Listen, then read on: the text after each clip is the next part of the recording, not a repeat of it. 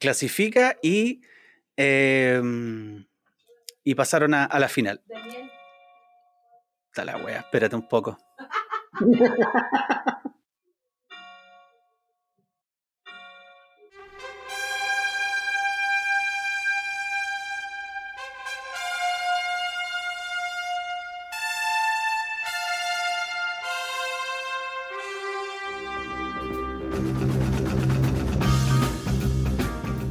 Aquí comienza Dos Ignorantes, hablando de fútbol. Queridos amigos futboleros y no futboleros, bienvenidos al cuarto capítulo de Dos Ignorantes hablando de fútbol, un espacio para los que aman y los que odian la pelotita. Mi nombre es Daniel Aguilera, me pueden encontrar en Instagram como no me llamo Dani. Y me acompaña, por supuesto, un hombre que sabe mucho de fútbol, baterista, comediante emergente de stand-up, el hombre que se atrevió a decirle a un candidato presidencial que su pronóstico futbolero estaba equivocado, el señor Rodrigo Ruiz. Muchas gracias por esa presentación. La gente va a creer que también sé bordar, hago macramé, bueno, puta de todo, porque tengo varios oficios ahí entre medio, pero agradezco esta presentación tan magnánima que haces de mi persona y agradezco una vez más por compartir contigo, todos nuestros amigos que están escuchando en este momento el podcast en Spotify, eh, sobre fútbol y anécdotas que lo rodean. Soy Rodrigo Ruiz. Me pueden encontrar también en Instagram como Iam Rodrigo Ruiz, como en inglés, Iam Rodrigo Ruiz. Y podemos disfrutar de esto y muchos más a continuación en estos minutos de lindos recuerdos, de lindas anécdotas y de, cosas que nos hacen eh, recordar por qué estamos eh, hoy día hablando de fútbol como somos unos verdaderos ignorantes. Oh, raro eso. Mágico González. Ah, bueno, una cosa espectacular de Mágico. ¿Sabes lo que me dijo? Vagoneta. ¿Sabes lo que me dijo Cruyff de Mágico González? Barcelona Cádiz me dijo, Bambino, ese es, lo, es entre los cinco mejores extranjeros que yo vi jugar al fútbol. Mágico González. Pero. No Vagoneta. es. ¿Vagoneta? Vagoneta. El entrenamiento yo lo hacía a las 10, venía a las 11. Lo hacía a las 11, venía a las 12. Lo hacía a las 12, venía... ¿Sabe lo que le regalé? El despertador del Pato Donald, ¿viste? Así. Lo hice en el entrenamiento hacer así, parecía Irak. ¡Uh, un quilombo! Le digo, mira, mágico, si no te despertás con esto, no te despertás con ninguno. Al otro día entrenamiento, el entrenamiento lo puse a las 11, llegó a las 12 y media, una de... No, no, este no tiene solución. Entonces, ¿sabe lo que hago? Alquilo una orquesta flamenca. Flamenco. Flamenca, voy con todos los músicos. Y empieza. ¡Ay, mágico! ¡Ven a entrenar! ¡Mágico! ¡Te estamos esperando, vamos! ¡Abre la puerta despacito! ¡Escuchá! ¡Abre la puerta despacito y dice, me levanto porque me gusta la música! Dos Ignorantes, hablando de fútbol. Cacha que desde, desde chico yo siempre he tenido una afición por el, por el fútbol. Y yo era malísimo, era malísimo jugando a la pelota. De hecho, una vez para una Navidad yo pedí de regalo una camiseta de Zamorano. Una camiseta de la selección chilena de Zamorano. Y en esa época, en los 90, 92, 91, era muy difícil encontrar algo así. Santiago yo era de Valdivia, entonces casi que tenían que pedir todo a Santiago. Y me llegó, me llegó el uniforme de Claudio Morón. De Daniel Morón. Sí, perdón, Claudio, Claudio Daniel Morón se llama, ¿no? No, eh, José Daniel Morón. Eso, eso, ya. José, José Daniel Morón, weón. Y, y estuve jugando, weón, mucho tiempo. Y estaba cagado porque tenía que jugar de arquero siempre, pues, weón.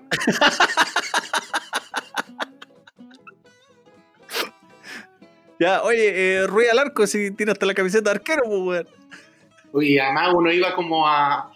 No sé qué te pasó, pero como cuando uno es chico llevaba la camiseta como para mostrársela a los amigos, todo, oye, qué buena tu camiseta, ¿cachai? Como para. Típico cuando uno salía cuando chico en el sur, no sé si acá, pero los regalos de Navidad, weón, tú los sacabas como a lucir con tus amigos y cada uno mostraba su regalo, oh, estos regalos, nos poníamos a jugar a la pelota, andar en la bici que te regalaban a las dos y media de la noche, weas raras que solamente se pueden hacer en Navidad. Eh, en este caso, weón, yo todo el verano, weón, me acuerdo que estuve jugando al arco, pues, weón. Y fue. y fue como el hoyo, pues, weón. Pero bueno, en algún minuto me dejaban jugar, ¿cachai? Pero, weón, te juro que yo era malo, era diondo de malo. Mi hermano mayor era seco para la pelota, mi viejo pelotero total. Mi hermano hincha a la Católica, mi papá hincha de Everton de Viña, de Naval, porque pagaba las cuotas por, por el tema este de, ser socio de, de- la Armada. Pero, pero cacha que una vez, una vez de estos partidos que ya Ruiz juega, ya pues empecé a jugar. Hizo un gol, weón, y lo salí a celebrar y todo, y estaba muy contento, pues. Yo estaba como a dos cuadras de mi casa. Y voy a mi casa, pues, muy contento. Le digo, mamá, papá, hizo un gol. Ah, qué bueno, ¿y cómo terminó el partido? No, no ha terminado todavía.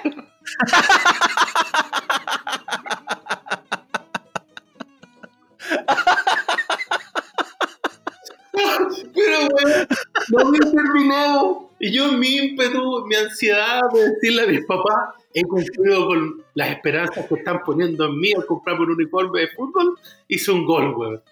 La weá no, todavía se seguía jugando, pero para mí era importante anunciarlo, pues, weón.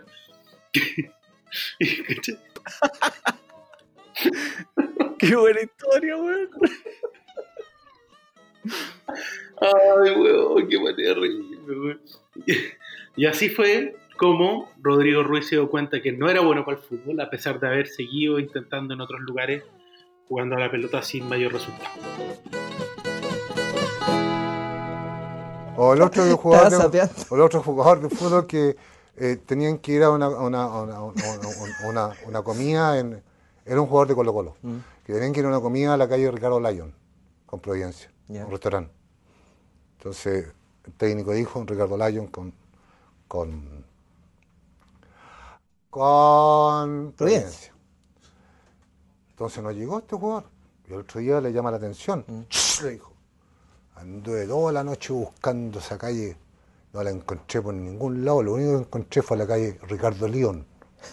Dos ignorantes. Hablando de fútbol.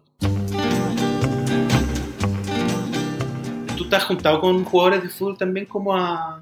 ¿Has tenido anécdotas con alguno? ¿Sabes que no? No, yo no conozco. Conocí a uno. Conocí a uno porque era compañero mío de, de colegio, de curso y de banco. No. Que era. Se llama Juan Francisco Viveros. Conocido El como Denver. el táctico. No, el Ah. táctico. El táctico Viveros. Porque eran varios Viveros. Sí, el lado de Conce. Este no, este fue formado en Huachipato y jugó la, el, un sudamericano sub-17 el año 96-7 por ahí, eh, que era eliminatorio para el Mundial Egipto. sub-17 de Egipto. Y mi, y mi compañero el Pancho fue eh, goleador del torneo, ¿Del sudamericano? o- del sudamericano, fue goleador del ah, torneo. mira, vos. Es un equipo donde jugó con los hermanos Álvarez, con, Sí, con Alonso. Milosevic. Eh, sí, eso recuerdo. Sí. Pablo Vivar también estuvo en esa, creo. Paolo Vivar, el regalón de Bombalé. Todavía, ¿sabéis que yo, yo tengo. Mira, yo no. Yo entiendo que tú eres como. como bombadicto se le llama. Sí, yo soy. Me, gusta Bombalé. No sé si Sí, al- a ese yo- término, no sé si a ese extremo, pero me gustaba Bombalé. Aprendí. Sí, yo recuerdo que eh, me gustaba mucho Bombalé el, por ahí por el 96, cuando era la eliminatoria Francia 98, daba lo mismo donde uno veía el partido, pero después uno se cambiaba a la red porque venía la pizarra de Bombalé. Ah, claro. Yo de eso, eso es como lo único que recuerdo. Yo nunca lo escuché en la radio, no lo seguí tampoco después en los comentarios del, del Mundial de Corea-Japón, nada. Ya. Pero sí era muy entretenido, era muy sabroso lo- todo lo que comentaba en el- eh, para Francia 98. Y recuerdo, ¿sabéis que tengo una imagen tan latente de verlo hablando a la cámara, acercarse a la cámara y decir que el mejor futbolista chileno del momento se llama Paolo Vivar? Sí, Así como apuntando con el dedo a la cámara. De más, pues, weón. Un, un pitonizo. No, la chuntó medio a medio, pues, weón. Medio a medio. Pero con otros la chuntó. No me acuerdo de algunos otros la chuntó, pero, weón, ahí era. Pero yo, yo creo que medio Chile aprendió de fútbol con Bombalé. Sí, sí, puede ser. Aprendió a tener, porque igual Bom- Bombalé fue el- como el primero que tuvo una, una mirada crítica, Mm. que en la victoria también se podía ser crítico. Sí. Pateó el tablero. Porque recuerdo también que después del, después del debut de Nelson Acosta, el 4-1 a Ecuador, él dice, oye, pero siempre le hemos ganado a Ecuador. O sea, hoy en día eso ya no es una realidad, pero, No. pero, pero, pero decía, oye, siempre le hemos ganado a Ecuador. Como diciendo, gracias por cumplir con el mínimo. Claro. Claro. Pero él, él- yo creo que él fue el primero que, que tuvo una, una mirada un poco más crítica en una época donde estaba Carcuro, estaba Julio Martínez, Tito Fuyú, que lo único que hablaban que, bueno, tiró el centro, bonito el gol, y, y solamente eh, fútbol más descriptivo, la verdad. describían, exacto, describía lo que estaba pasando en la cancha y te lo contaba el domingo en la noche. Claro. Pero no había análisis al respecto. No, No, había no. autocrítica, no. Y claro, pues ahí uno de repente a través de los comentarios uno decía, o sea, veía y, y decía, ah, vaya, no me había dado cuenta que, que Tapia salía de esta manera y Rambo Ramírez salía de esta otra manera. Claro. Sí, es verdad. Es verdad. Y que Rambo Ramírez era más teatrero que. salió de la, la Academia de Actores, weón. Pero no. Sí, ¿Para qué, para qué vamos a hablar de los arqueros de los 90, pues, weón? ¿Ah? Ese- eso va para otro programa. Entero. sí. Así que bueno, pero, pero bueno, Bombalé, yo creo que por lo menos murió, murió eh, viendo a la selección chilena campeona de América. Yo creo que eso era algo que, que en parte igual, Sí, no sé sí. si se lo debemos directamente a él, pero muchos de esos pendejos, con- o nosotros cuando éramos chicos, muchos de ellos fueron parte de la generación dorada que también escuchaban a Bombalé. Cuando murió Bombalé, muchos de ellos hablaban de que, de que lo escuchaban, de que le importaba la opinión de él, ¿cachai? Igual fue heavy cuando varios jugadores de la selección empezaron como a, a escribir y, y a recordar vivencias de fútbol junto a Bombalé, ¿cachai? Sí, sí, sí, em, puede ser. Yo, como te digo, no. Después, como que le perdí el rastro. Yo sabía que tenía un, un programa de televisión que se hizo famoso ahí con el avispa de re hueón", Ah, sí. O el a huevo no, pero, En Terra. pero más que eso, no. ¿Ah? Tenía su programa en, ¿Cómo? en Terra. Sí, probablemente, no sé. Pero, después, claro, veía imágenes en YouTube cuando dijo que, que, que le molestaba ver a, a Vidal con la camiseta de la selección, a Medel. O sea, a mí me desagrada ver a Medel con la camiseta de la selección chilena. Me desagrada ver a Vidal. Me desagrada, compadre. Yo creo que a esta altura mucha gente, Eduardo, ¿eh? a mucha gente ver a Vidal, Está ahí un- tal vez un poquito perdido porque eran parte de su, de su como de sus alucinaciones. Me, me acuerdo también que hace un montón de años, un montón de años, vi un, un cómic dibujado y me parece que lo dibujó Peirano. Ya. Entonces eh, aparecía, creo que era de la zona de contacto, una cosa así, donde ahí dibujaba Peirano. Y hacían un. Había un corto que decía eh, la eh, predicciones del futuro, año 2006. O sea, de esa época te estoy hablando. Claro. 2006. Chile gana el mundial. El técnico Eduardo Bombalé muy feliz con la, con la obtención del título. Y salían los jugadores y decía, bueno, gracias al profesor Bombalé que nos cortó las orejas para que tuviéramos menor resistencia al aire y correr más rápido. Oye, pero a todo esto, y eso, y eso parece que no fue tan loco que, que en verdad alguien habló con Bombalé para la selección. Me, me niego a creer que eso pueda ser real. No, sí, yo creo que. eso- yo incluso creo que Reinaldo Sánchez fue el que habló con Bombalé. Y ahí a quién privilegió a, a Juvenal Bueno, por sobre Bombalé. claro. Sí. Bombalé en todo caso no estaba tan equivocado en, en- en una, en, en algo también que recuerdo en la pizarra cuando dibujó que su esquema iba a ser un 3-3-1-3 y que el puntero izquierdo tenía que ser Mar González. Yo de eso me acuerdo. Sí. Y ahí lo replicó Bielsa. O sea, Bielsa estaba viendo la tele ese día.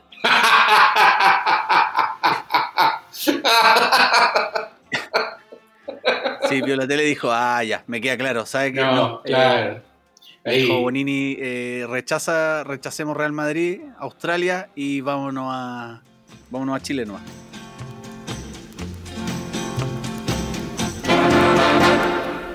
este lindo trozo de nuestra chilenidad nos vamos a despedir y vamos a dar un pase a Carlos Humberto Caselli para que nos cuente algo más de este Mundial Francia 98. Chao. Muchas gracias por el pase, Paulina. Aquí estamos en el lugar de concentración de la selección chilena, después de haber estado en Burdeos dándole color. Y la verdad que si bien es cierto, acá reina un poco de nerviosismo, pero hay muchos hinchas que están aquí apoyando a nuestra selección. Acá tenemos un hincha que vamos a conversar con él. Adelante, por favor. Estamos en directo, en directo, en vivo y en directo vía satélite para Santiago de Chile. Señor, ¿cuál es su nombre? Eh, David Mera, señor. Ah, qué bien. Oiga, dígame, ¿y en qué anda por estos lados? Bueno, yo, la verdad es que yo soy daltónico y vine a hacerme un tratamiento para el daltonismo, justamente. Ah, qué bien. Y aprovechó de quedarse para alentar a la selección chilena. Pues estoy aprovechando esta oportunidad entonces para, para avivar a la verde. ¡Chile! Dos ignorantes. Hablando de fútbol. Cuando mi hijo estaba en kinder, eh, dentro de las actividades que se hacen en el colegio se hace una feria de las pulgas, donde uno lleva cachureo y los vende y todos esos cachureos después, o sea, la plata queda para, el, para la re- recaudación del curso. Y se nos abrió el apetito. Entonces, recaudamos ese año mucha plata en, en- en esa, en esa feria y empezamos a hacer otras actividades para recaudar fondos para el, para el curso, ¿cachai? Actividades de fin de año, paseo curso, qué sé yo. Entonces hicimos una rifa. Una rifa eh, y los papás iban poniendo premios, qué sé yo. Y hay una mamá que trabaja en una marca deportiva de prestigio mundial, de esa que tiene tres rayas. ¿Ya? Y, y en un evento de marketing, qué sé yo, se consiguió como premio la pelota oficial de la Copa Confederaciones, firmada por el, ar- el arquero de la selección Claudio Bravo. ¡Wow! Entonces a todo el mundo se le abrió el, se, se le abrió el apetito, le dieron ganas de, de, de vender números, ¿cachai? Porque estaba bueno el premio, la pelota firmada por Bravo. Y yo me aposté toda la suerte, así que decidí no vender la rifa y me compré los dos números. Eran dos, una lista de 500 pesos, 5 lucas cada, cada lista, ¿cierto? 10 lucas. 10 lucas apostadas a ganarme la pelota de Bravo. Y, y varios estaban en la misma. Y por esos días, en la misma semana antes del, del sorteo de la rifa, Claudio Bravo le ataja todos los penales a Portugal en la definición Oh, eh, de semifinal, ¿te acuerdas? Sí, glorioso día. Levanta Nani. Le pegó Nani. Le va a pegar Nani. Le pegó Nani. Le pegó. ¡Tapo bravo, tapo bravo, tapo bravo! ¡Figura! ¡Figura! ¡Monstruo! ¡Bravo! ¡Tapó todos los penales! ¡Y Chile se mete en la final! Así como en Chile, así como en Estados Unidos. Obviamente fue, ¿te acuerdas que fue un día de semana? Sí, Y fue en horario laboral, pues fue como después de almuerzo. 4 o 5 de la tarde, no sé, por ahí terminó el partido. ¿no? Sí, una cosa así. Entonces, ponte tú, habían papás que los veían en la empresa y cuando terminó la definición, con, el, con todo el, el hervor que había, sacaban los números para vender rifas. Y ponte tú, habían papás que llegaban con hojas de cuaderno así rayadas con la plata. Se, se inventaban listas porque la gente compraba y compraba y compraba. No. Y llegó el día, el día del sorteo y todo así como, oh, la pelota de bravo, la pelota de bravo. Entonces salían los, los otros premios, qué sé yo, cuando hay juegos de vasos, frazadas, ¿cachai? Siempre esos, esos premios de rifa. Puta, nadie los quería si todos queríamos la pelota firmada por bravo. Entonces, primer número al agua, segundo número al agua, tercer número y ahí sí todos eh, estábamos, los papás estábamos en el, el día del sorteo. Y se la ganó el Manu, que era un niño del curso. Ya. Estamos hablando kinder. Entonces se ganó la pelota, le pasan la pelota, foto, la foto de la tía entregándole el premio, la pelota al, al niño. El Manu rompió la caja y se fueron con todos los niños a jugar a la pelota al patio. Cancha de cemento. La pelota se rayó, se peló, se le borró la firma y terminó pinchada. En una tarde. No sé, creo que duró como una semana la firma. Y a la semana se, se peló. No, no, no, pero yo realmente no entiendo mucho de fútbol, pero lo suyo Fatigati ¿Cómo no no, es normal. Yo puedo fútbol? traer exámenes Yo de soy árbitro, acá. pero no entiendo de fútbol, perdón, discúlpeme. Pero, que si no tiene, pero se está contradiciendo en su propio discurso, señor. Perdón, no Creo. tiene nada, una cosa, no tiene una cosa es saber de fútbol, entender de fútbol y otra cosa es ser árbitro. ¿Cómo está dirigiendo, señor, usted? Es totalmente Y diferente. siempre me dirigen a Yo mí. fui a la Bueno. escuela y soy árbitro. Pero no tiene nada que ver que yo no entienda de fútbol. Pero entiendo perfectamente que lo suyo no es normal, Fatigati. Dos ignorantes. Hablando de fútbol. Bueno amigos, de esta forma hacemos cierre de este cuarto capítulo de Dos Ignorantes hablando de fútbol. Eh, anécdotas varias de nuestra niñez, anécdotas desde otras etapas de la vida, donde siempre la pelotita fue el eje central de todo esto y donde nuestros sueños de ser campeones del mundo, campeones de América, fueron también eh, cristalizados y motivados por parte de este personaje que hablamos en este capítulo, como es Eduardo Guillermo Bombalet. Así que los invitamos para una próxima edición, esperamos les haya gustado y junto a mi gran amigo y experto de fútbol, eh, no me llamo Dani, estamos con él y dinos Dani, por favor, esperamos tus palabras sanadoras para este recapítulo. Amigos, eh, les recordamos que nos pueden seguir en nuestra cuenta de Instagram, arroba ignorantefútbol, para que conversemos, para que nos hagan sus comentarios y para que nos digan obviamente en qué nos equivocamos, porque en este programa siempre nos equivocamos, porque para eso somos dos ignorantes. Hablando de fútbol. Hasta la próxima. Dos ignorantes hablando de fútbol termina aquí, por suerte.